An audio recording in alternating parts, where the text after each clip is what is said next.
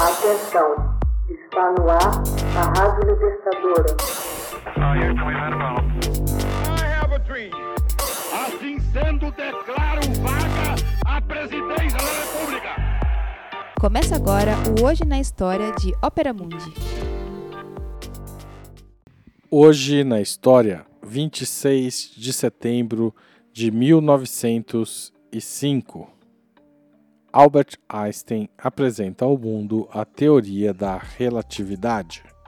O ano de 1905 foi consagrado pela comunidade científica internacional como o Annus Mirabilis, o ano miraculoso, dedicado a Albert Einstein pelo fato de o cientista ter publicado, num curto espaço de nove meses, cinco dos mais importantes artigos da física do século XX. Foram eles: sobre a quanta da luz, em março, dimensões moleculares, em abril, sua tese de doutorado na Universidade de Zurich, movimento browniano, em maio, relatividade especial, 26 de setembro, e igual a mc ao quadrado. Em novembro, a equação que esteve na base da construção das bombas nucleares. Em todos os sentidos, 1905 foi um ano de conquistas científicas miraculosas por parte deste burocrata em patentes. Einstein trabalhava em um escritório de patentes suíço em Berna. Praticamente desconhecido e sem qualquer contato pessoal com os físicos de renome da sua época, o mais impressionante no trabalho de Albert Einstein é que a elaboração dos cinco artigos que romperam com a física clássica e fincaram novos fundamentos para a física moderna não fazia praticamente nenhuma menção a cientistas anteriores, e seu autor tinha apenas 26 anos. Uma lenda amplamente divulgada diz que Einstein teria sido reprovado em matemática quando era estudante, inclusive reproduzida no famoso programa Acredite se quiser. É verdade que na escola cantonal de Aarau, na Suíça, ele não era considerado pelos professores um estudante promissor, mas quando lhe mostraram um recorte de jornal com esta informação, a de que teria sido reprovado em matemática, Einstein riu. Nunca fui reprovado em matemática. Antes dos 15 anos já dominava cálculo diferencial e integral. Após concluir a escola primária, o pai de Albert quis que ele recebesse instrução para uma carreira na área de engenharia. Porém, os interesses do jovem Einstein eram mais acadêmicos e teóricos. Em sua segunda tentativa, passou nos exames e ingressou na rigorosa Academia Politécnica de Zurique, onde cursou física por quatro anos. Formou-se em 1900 e tornou-se cidadão suíço, decidindo-se pela profissão de professor de física e lidando nas horas vagas com física teórica. Dizia-se naquela época que um professor de física ganhava muito pouco para viver e demais para morrer. Sem sucesso no magistério, Albert Einstein empregou-se como perito no escritório de patentes.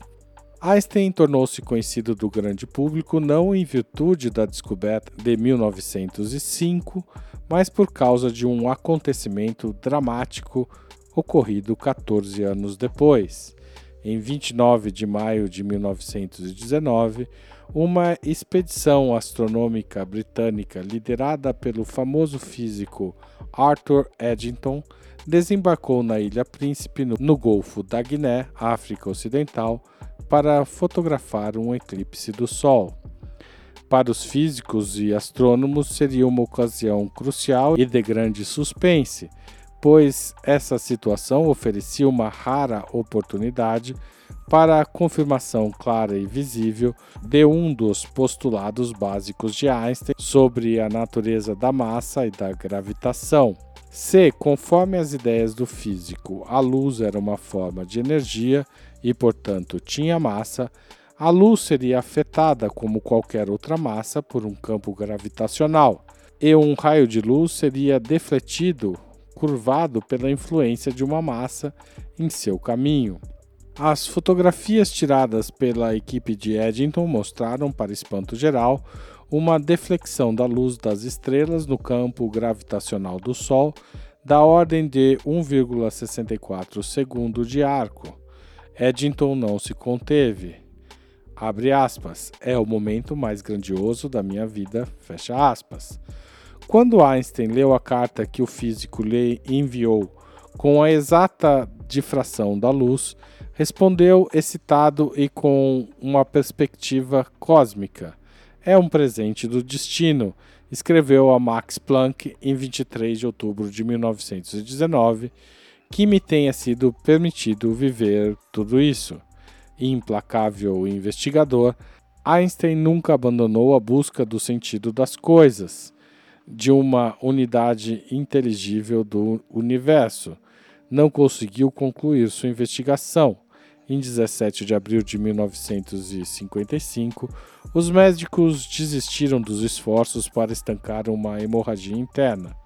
Devia saber que estava à beira da morte. Ainda assim, pediu ao filho Hans algumas folhas de papel para retomar suas equações. Trabalhou nelas por bons momentos. Ao finalizar, queixou-se a Hans que estava ao lado de seu leito. Ah, eu só queria saber de mais matemática. Hoje na história, texto original Max Altman, locução Haroldo Cerávulo, gravação Michele Coelho, edição Laila Manoeli. Você já fez uma assinatura solidária de Opera Mundi? Com 60 centavos por dia, você ajuda a manter a imprensa independente e combativa. Acesse www.operamundi.com.br/apoio.